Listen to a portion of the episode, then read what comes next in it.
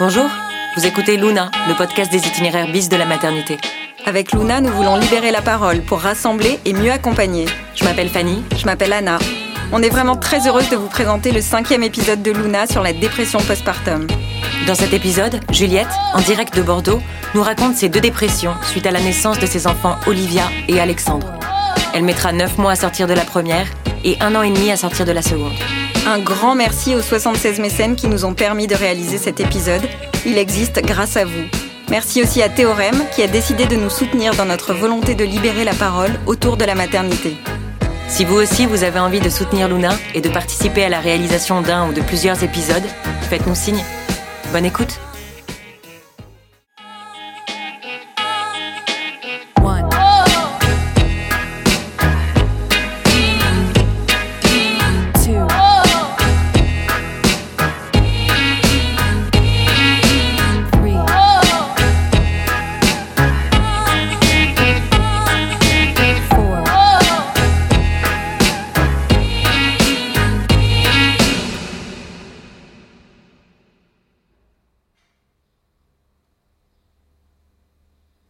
maman parfaite, évidemment que je m'imagine maman parfaite. Euh, d'abord, euh, bon, j'ai lu un peu les magazines, les machins. Bon, je suis pas une dingo non plus, hein, j'avais pas tout lu, mais je me suis quand même farci pas mal de, de blogs et autres euh, sur la maternité. Et pour moi, être une maman parfaite, c'était cette espèce d'image de maman des magazines, toujours le sourire, aux anges d'avoir un enfant, et pour qui changer une couche, c'est c'est pas c'est pas un sujet, c'est même pas embêtant, quoi. C'est même pas embêtant, puisqu'on a l'amour de son enfant, c'est fabuleux. Parce que c'est mon enfant, je l'aime.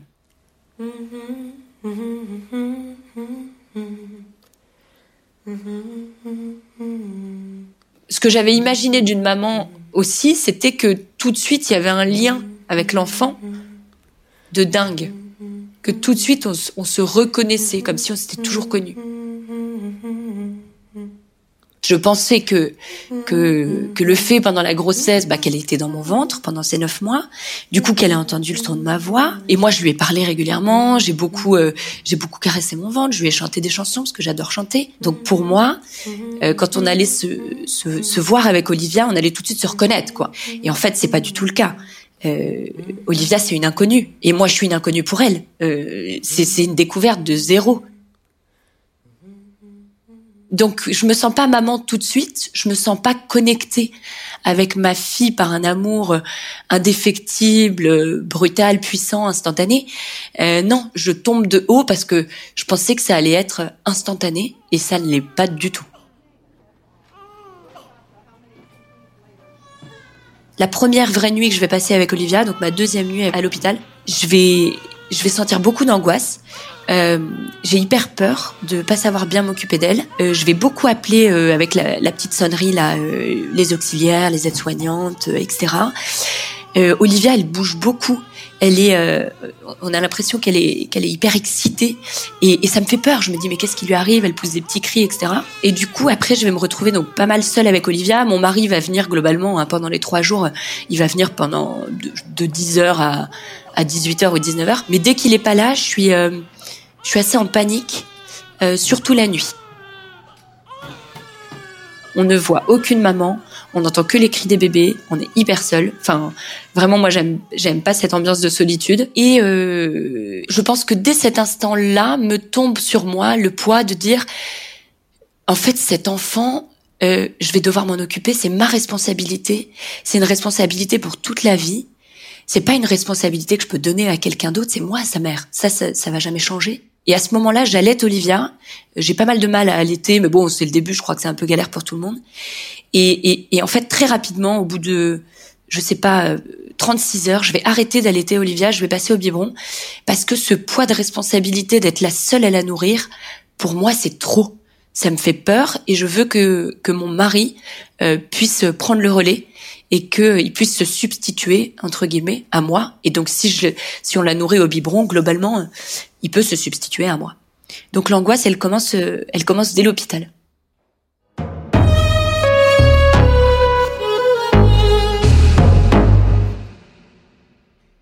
Quand je rentre chez moi, je vais encore avoir des angoisses comme comme à la maternité, je vais en avoir un peu de plus en plus, mais mais les premiers jours, j'arrive à les contenir. J'arrive à les contenir à certains moments bien précis et à passer au-dessus, quoi. Un peu quand on, comme, quand on est submergé par un peu de tristesse, et puis qu'on essaye de penser à quelque chose de joyeux, et puis hop, on passe au-dessus de la tristesse, et le moment de tristesse, il est fini. Ben, c'est un peu la même chose avec mes angoisses. Je vais les vivre, euh, et, à chaque fois, ben, je vais trouver euh, un petit quelque chose pour passer au-dessus. Et puis j'en parle avec mon mari hein, très euh, très ouvertement.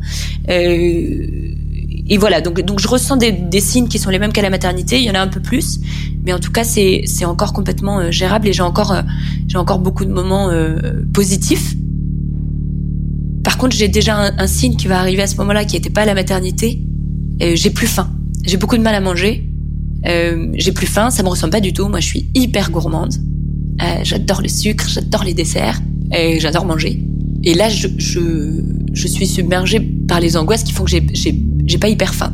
Et puis mon mari va repartir travailler, euh, donc je pense au bout de 3-4 jours. Et là, vraiment, le fait de me retrouver seule avec ma fille euh, chez moi, ça va être euh, en fait l'angoisse toute la journée. Et je vais me mettre à pleurer beaucoup. Je me souviens, je reçois un, il y a quelqu'un qui sonne à la maison et c'est un livreur et je reçois un énorme bouquet de fleurs, un truc vraiment magnifique avec un, petit euh, un petit nounours et c'est le, le bureau de mon mari, tous ses collègues euh, qui ont, qui ont envoyé ça. Donc super sympa avec un super mot et tout. Et le livreur euh, me donne le cadeau et je fonds en larmes devant le livreur alors que je ne le connais pas, alors qu'il y a absolument aucune raison. Et, et en fait, rien que cette petite émotion de recevoir un bouquet de fleurs, tout est décuplé chez moi et je fonds en larmes. Je n'arrive plus à dormir. Je suis en permanence sur le qui-vive, même quand c'est mon mari euh, qui s'occupe de ma fille. Et dans ces moments où je vais me coucher à 21h30, normalement je devrais pouvoir tomber de fatigue et m'endormir directement. Et là, c'est hyper dur de trouver le sommeil. C'est hyper compliqué. Et au moindre bruit, alors que j'ai des boules caisse, etc., au moindre bruit, je vais me réveiller. C'est un sommeil hyper léger, etc. Euh, j'appelle beaucoup parce que je suis toute seule à la maison, donc j'appelle beaucoup euh, mes copines, ma famille, euh, parce que ça me fait vachement de bien de discuter. Je me sens beaucoup mieux quand je parle avec les gens. Et là, je me dis, c'est pas un baby blues. C'est plus que ça. Sinon, ça, je commencerai à avoir des, des signes qui me disent que ça va mieux. Et là, j'en ai pas des signes qui me disent que ça va mieux. Juste en quelques, en quelques mots, le baby blues, c'est euh, vous avez assisté à une grande fête que vous avez mis en place, c'était super, euh, et puis tous vos amis sont partis. Vous êtes assis sur une chaise, vous regardez la salle vide et vous vous mettez à pleurer. Pas que vous êtes triste, mais l'émotion est passée. Et ça, ça va durer deux trois jours. Ça, c'est le baby blues. Et puis, la dépression du postpartum, on est complètement ailleurs là il y a quelque chose qui d'abord qui s'éteint en soi. C'est ce qu'on appelle nous un gel des affects. Euh, du coup, je m'occupe de mon bébé trop ou pas assez. Je sais pas où est le fil conducteur. Mon émotion est gelée. J'ai pas de boussole. Cette femme, elle est en train de, de s'effondrer. Elle ne va plus trouver ses mots. Donc elle va dire, il y a un truc. Je sais pas. C'est bizarre. Je peux pas vous dire elle n'arrive pas à nous raconter l'endroit où elle est, parce qu'elle ne le connaît pas. Et puis une des choses qu'on peut remarquer aussi, c'est qu'il y a, il n'y a pas d'interaction dans le regard, ou alors il y a une interaction avec le bébé, mais ça ne remplit pas, ça donne plutôt de la souffrance. Ça ne veut pas dire que toutes les femmes vivent ça et que on coche des cases. Hein. Pour moi, c'est comme un, c'est comme si j'étais dans des sables mouvants et que les sables mouvants m'aspirent vers le bas et, et, et, et, je ne peux pas en sortir. Moi, je suis quelqu'un à la base plutôt très joyeux. Je suis, je suis plutôt une grande communicante, je suis très extravertie, j'ai beaucoup d'amis, euh, j'ai une famille, donc on est euh, cinq filles. J'ai une sœur jumelle. Euh, j'ai euh, des parents dont je suis proche, des cousines. Enfin, voilà, j'ai tout autour de moi beaucoup de gens dont je suis très proche. Je vais faire appel à toutes ces personnes et, et, et en fait, euh, je me rends compte que ça me permet d'aller mieux pendant une heure, une demi-heure, allez deux heures parfois. une, si, je fais un apéritif avec des copains, allez, il y, a deux heures où je vais me sentir bien. Mais dès qu'on arrête, je retombe et je retombe plus bas. Et en fait, j'arrive à un stade où j'ai plus que des moments sombres et j'ai plus de moments où je vais bien. Et j'ai vraiment des idées hyper euh, morbides qui me passent par la tête. Et ça, c'est pas moi. J'ai jamais eu des idées comme ça. Je sais que mon rêve, euh, c'est qu'on soit une famille unie et que euh, et qu'on puisse s'aimer hyper fort avec ma fille et qu'on puisse avoir une super relation où je vais l'aider à grandir, où je vais l'aider euh, je vais l'aider à être tout simplement, euh, où je vais l'éduquer, où je vais l'entourer d'amour. Et je sais que si je peux pas lui donner cet amour, elle pourra pas bien grandir. C'est pas possible. On peut pas grandir sans amour. Moi, j'ai grandi avec beaucoup d'amour et je ne peux pas envisager de ne pas pouvoir donner cet amour à ma fille. C'est, je, je sais qu'elle grandira pas bien si je peux pas lui donner. J'arrive au sentiment de j'en peux plus de vivre. Euh, J'y arrive euh, parce que aucune solution marche. C'est vraiment quelque chose qui est de l'ordre de presque la sidération. Le monde n'a plus de couleur. Je ne sens rien. Ça va durer quelque temps. Et à un moment donné, le voile se déchire et c'est le néant qui gagne. Et là, c'est le gouffre. C'est tomber dans un puissant fond. C'est l'appétit de vivre qui, qui est attaqué à cet endroit-là. Selon comment je suis équipée pour supporter euh, bah, cette, cet anéantissement, euh, je ne sais pas si je peux me raccrocher quelque part. Et à un moment donné, si je pense que c'est définitivement perdu, que je suis, que plus jamais je ne retrouverai mon chemin, mieux vaut mourir. Parce qu'en plus, j'ai même l'image que je pourrais potentiellement devenir dangereuse et dangereuse pour mon bébé. Il sera mieux sans moi. Je préfère partir. Quand on parle de suicide, on n'est plus dans la dépression du postpartum, on est dans la psychose du postpartum. Il y a d'abord la peur, la terreur, la solitude, l'anéantissement. Je n'appartiens même plus à cette terre. Le, suicide est une, le suicide maternel est un drame qui commence à, inquiéter vraiment profondément puisque le suicide maternel est devenu une des premières causes de mort des jeunes accouchés.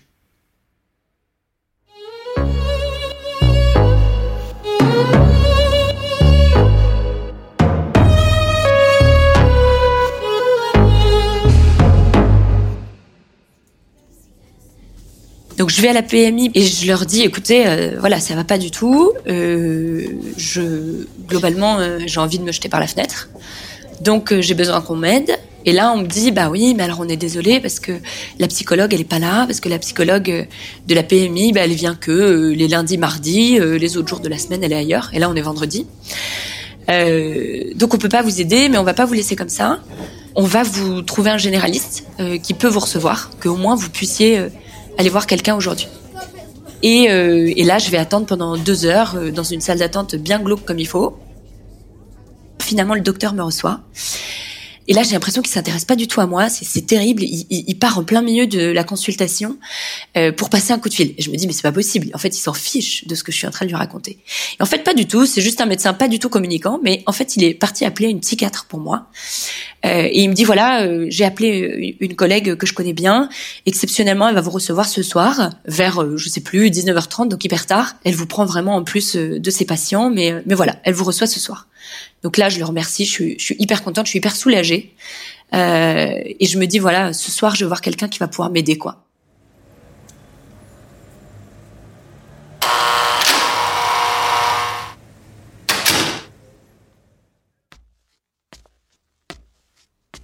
Est-ce que je me dis que je suis malade? Je sais pas.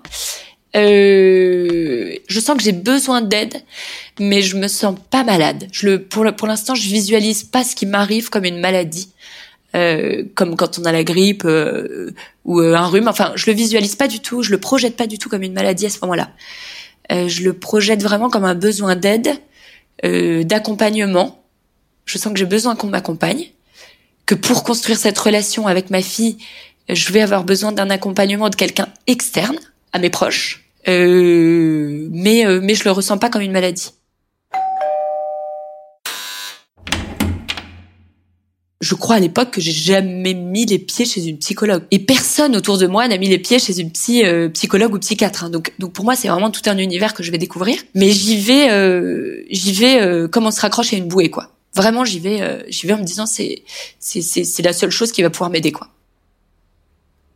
Je me souviens avoir beaucoup pleuré, avoir que ça a été difficile parce que je pleurais tellement que c'était difficile à raconter, mais qu'en tout cas je lui ai tout raconté euh, comment je me sentais, que, que j'étais que j'étais au bout du au bout du scotch et, euh, et que j'avais besoin d'aide quoi. La dépression du postpartum est un gouffre où on a perdu son humanité.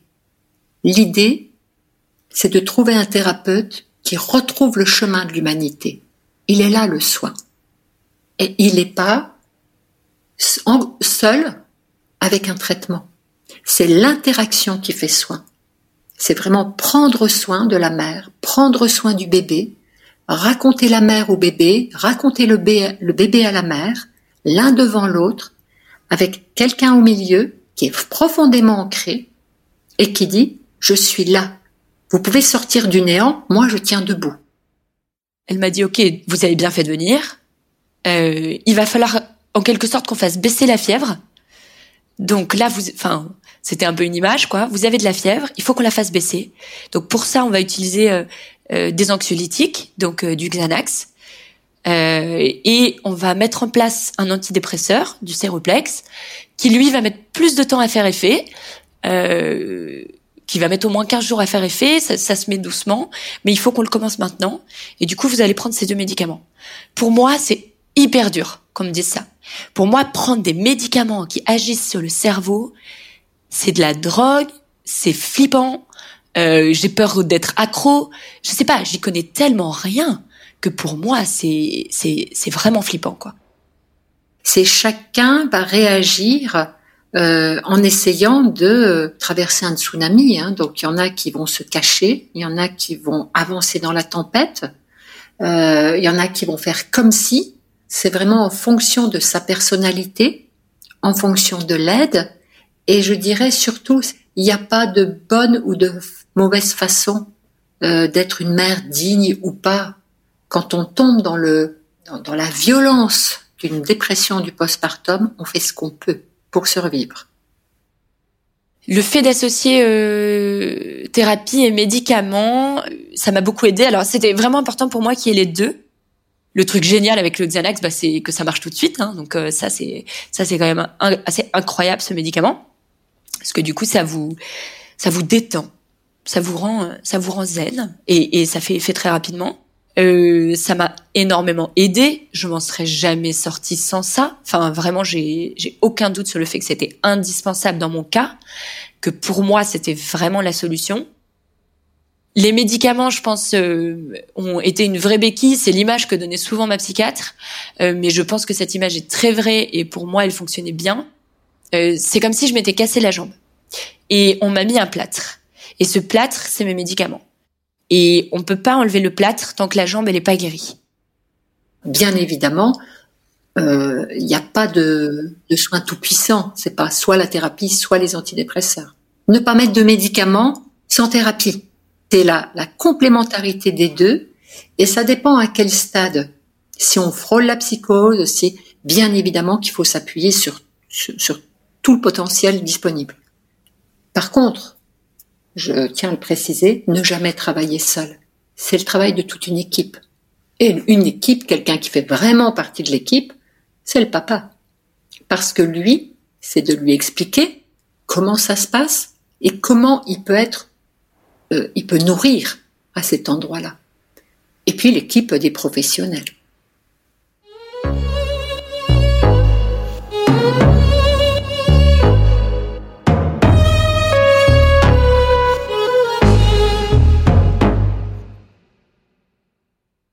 J'avais peur de plus être séduisante auprès de mon mari, de détruire auprès de lui euh, l'image euh, euh, que j'avais construite, qui était l'image d'une fille hyper dynamique, euh, hyper forte, euh, hyper engagée dans, dans ce qu'elle vit, toujours toujours toujours à la fête, voilà, toujours hyper ouais enthousiaste. Là où lui essayait vachement de me rassurer en me disant mais attends mais je m'en fous, en fait t'es pas bien, t'es pas bien, ça remet pas en cause quitter, ça remet pas en cause le fait que je t'aime, t'es pas bien, tu tu t'es en train de subir un truc que tu maîtrises pas, qui est pas ta faute, et je vais pas te laisser tomber je suis là pour t'aider. Mais sauf que moi, ça, c'est un truc que j'avais beaucoup de mal à me mettre dans le crâne. C'est apprendre à l'entourage à ne pas être dans la peur pour que la, cette femme, elle puisse s'accrocher à quelqu'un qui tient et qui tient très fort. Et ça, c'est important que l'entourage comprenne là où est cette femme. Donc, c'est à nous, professionnels, de lui, de lui dire et de lui expliquer là où elle est. je me rappelle encore souvent cette phrase euh, dite par mes parents enfants arrête ton cinéma, arrête ton cinoche dès que on pleurotait pour une petite bêtise, pour un caprice, pour un truc. Et du coup, bah ça fait que j'ai jamais beaucoup pleuré euh, devant mes parents et devant mes sœurs, sauf ma sœur jumelle pour le coup, euh, avec qui c'est déjà c'est déjà pas mal arrivé. J'avais une réunion de famille parce que c'était l'anniversaire de, de mon père et de ma sœur qu'on fêtait tous en famille chez mes parents. J'ai passé tout le déjeuner à pleurer. Euh, j'ai pleuré pendant, je me souviens pendant tout le café, j'ai la tête sur sur les jambes de ma mère, on est sur le canapé et je pleure. Ça m'était jamais arrivé de pleurer devant ma famille. On pleure pas beaucoup chez moi. Euh, on pleure surtout pas les uns devant les autres.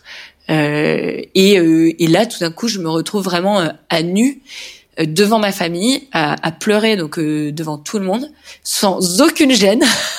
Parce que de toute façon je ne suis pas capable de retenir mes larmes. Euh, et quelque part ça me fait du bien euh, ça me fait du bien d'avoir une vraie raison de pleurer. Et là vraiment je me sens hyper libérée et, et en droit en droit de pleurer devant ma famille parce que je vais vraiment mal quoi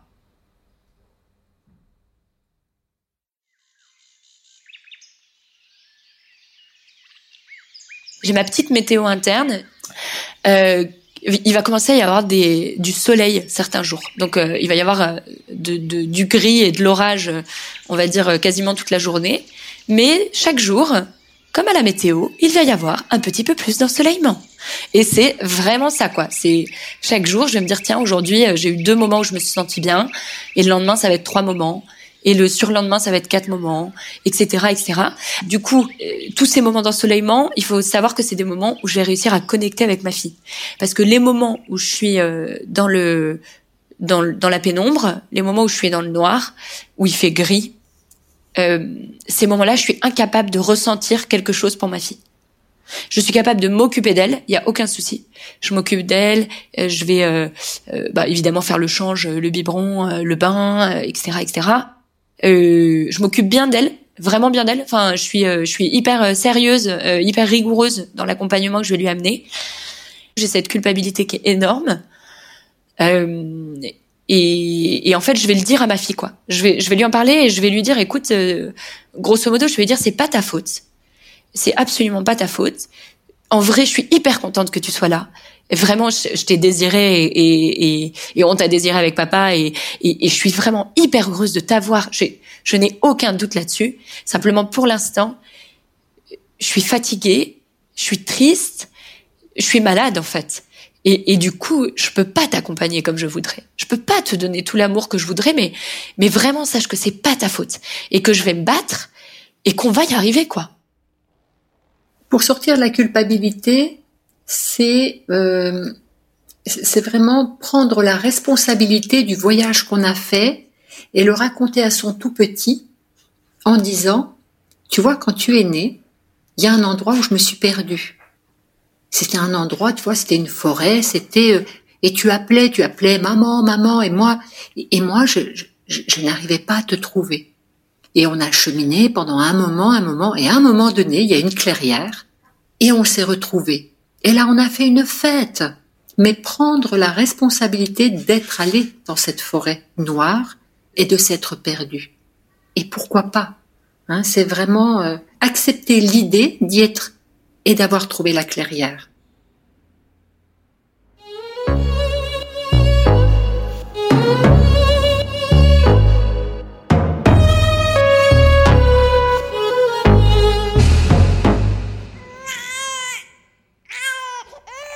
Alors ma deuxième dépression postpartum, elle arrive euh, bah, de manière différente évidemment, puisque chaque grossesse est différente et chaque enfant est différent. Et puis moi, je suis différente aussi à ce moment-là, puisque euh, puisque ma fille, elle a deux ans et demi euh, quand quand Alexandre, son petit frère, va naître. Donc moi, je me suis préparée à l'éventualité de vivre une deuxième dépression postpartum. Et je me dis, euh, voilà quoi, à partir du moment où je suis à mon deuxième trimestre de grossesse, je vais aller voir quelqu'un, je vais parler avec cette personne de ce qui m'est arrivé euh, lors de mon premier postpartum. Euh, et puis comme ça, ça va pouvoir certainement me permettre euh, de d'anticiper en quelque sorte des angoisses qui pourraient naître pendant la grossesse, d'en parler en amont pour me sentir euh, pour me sentir bien quand mon quand mon bébé va arriver. Voilà. Et je dirais que c'est à partir donc euh, de quand Alexandre a eu, on va dire, 6-7 euh, jours, quoi, grosso modo, que là, j'ai commencé à sentir les angoisses qui revenaient. Et là, c'est très particulier, parce que je savais ce que c'était. Donc j'ai reconnu tout de suite les signes. Un peu moins faim, un peu plus de difficultés, un peu plus tourmenté euh, dans le sommeil, et sauf qu'en fait, au bout d'un moment, j'ai vu comme une vague arriver. Et cette vague, je, je, je l'ai vue arriver vers moi et j'ai dit là, la vague, elle arrive et je vais être noyée. Et je vais, ces, ces sables mouvants, ils vont être permanents et je vais plus pouvoir en sortir. Et donc j'ai prévenu mon mari. Je lui ai dit là, tu vois, c'est en train d'arriver. Je le sais. Lui, il m'a dit de manière hyper rationnelle, mais non, non, non, on va se débrouiller, on va trouver, euh, etc. Euh, et en fait, à ce moment-là, j'ai pleuré parce que je lui ai dit, je suis dégoûtée, je suis deg, quoi, je suis dégoûtée. Je suis dégoûtée parce qu'on m'a, on, est en train de me voler ces premiers moments avec mon enfant, qui sont des moments hyper fédérateurs, qui sont des moments hyper chouettes. Et ça, c'est vraiment un truc, quelque chose de plus fort que moi, quoi, une maladie. Enfin, pas quelque chose que je décide, un truc qui m'emporte, c'est tout. Là, ça y est, c'est en train d'arriver. Maintenant, je le prends comme une vérité. C'est tout. J'ai essayé de contrer le truc, de me dire que ça allait pas arriver. Maintenant, c'est en train d'arriver. Faut, faut, faut l'assumer. Faut l'accepter comme c'est en train d'arriver. Du coup, il faut prendre les mesures pour agir euh, tout de suite, pas traîner. C'est comme si on tombe cette fois-ci encore dans quelque chose de très noir avec une lampe de poche. Néanmoins, tout votre corps sait que vous en êtes déjà sorti une fois. Et que quelque part, il y a un bout de vous qui connaît le chemin. En fait, je pense que je me suis autorisée, en tout cas pendant la deuxième dépression, euh, beaucoup plus d'être malade, euh, de savoir que c'était une maladie, euh, de, de savoir que c'était pas ma faute. Donc je pense que j'ai beaucoup moins culpabilisé j'ai un souvenir d'un moment où qui m'a aidé bizarrement où j'étais chez moi où mon fils euh, j'étais toute seule et mon fils dormait euh, donc en gros je pouvais me lâcher quoi entre guillemets. Il était en train de dormir dans sa chambre tranquille du sommeil du juste euh, des bébés quoi. Et j'ai pleuré non-stop mais j'ai pleuré quasiment en criant.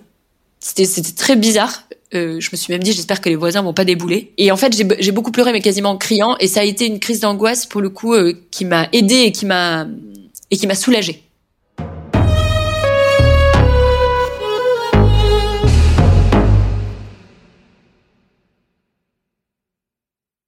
J'ai l'impression d'être devenue maman au fur et à mesure. Je pense qu'il y a une chose qui était hyper importante pour moi, c'est de jamais avoir lâché la barre. Je m'occupe de ma fille. Je m'occupe de mon fils. Alors je m'en occupe pas autant que je voudrais. Je m'en occupe pas aussi bien que ce que je voudrais. Je suis pas à la hauteur de mes exigences. Mais en tout cas, je suis là. Et cette relation, je suis quand même en train de la construire. Un truc qui aide vraiment à nouer du lien avec ton enfant, à te sentir maman, c'est le pot à pot. Et ça, du coup, j'ai essayé de le faire plus euh, avec Alexandre et je trouve que ça marche hyper bien.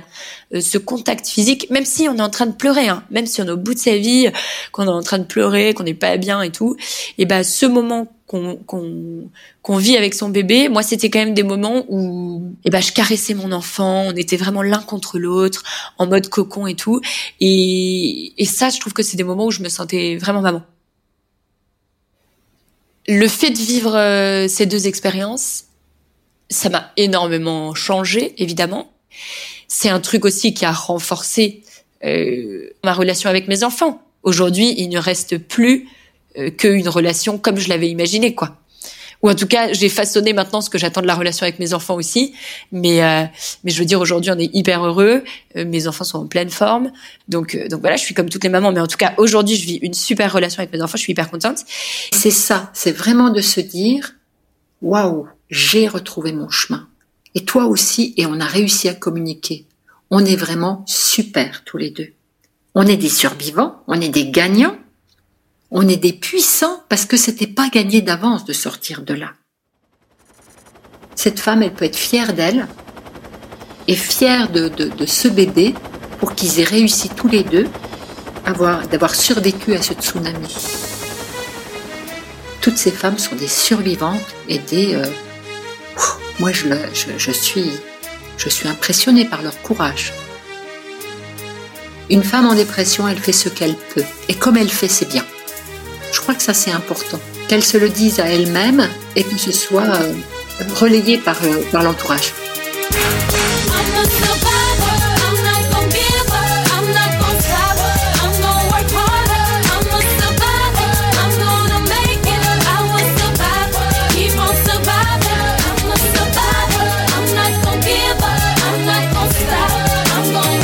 Euh, oui, je suis guérie. oui, c'est fini. Ouais, ouais, ça c'est ça c'est évident.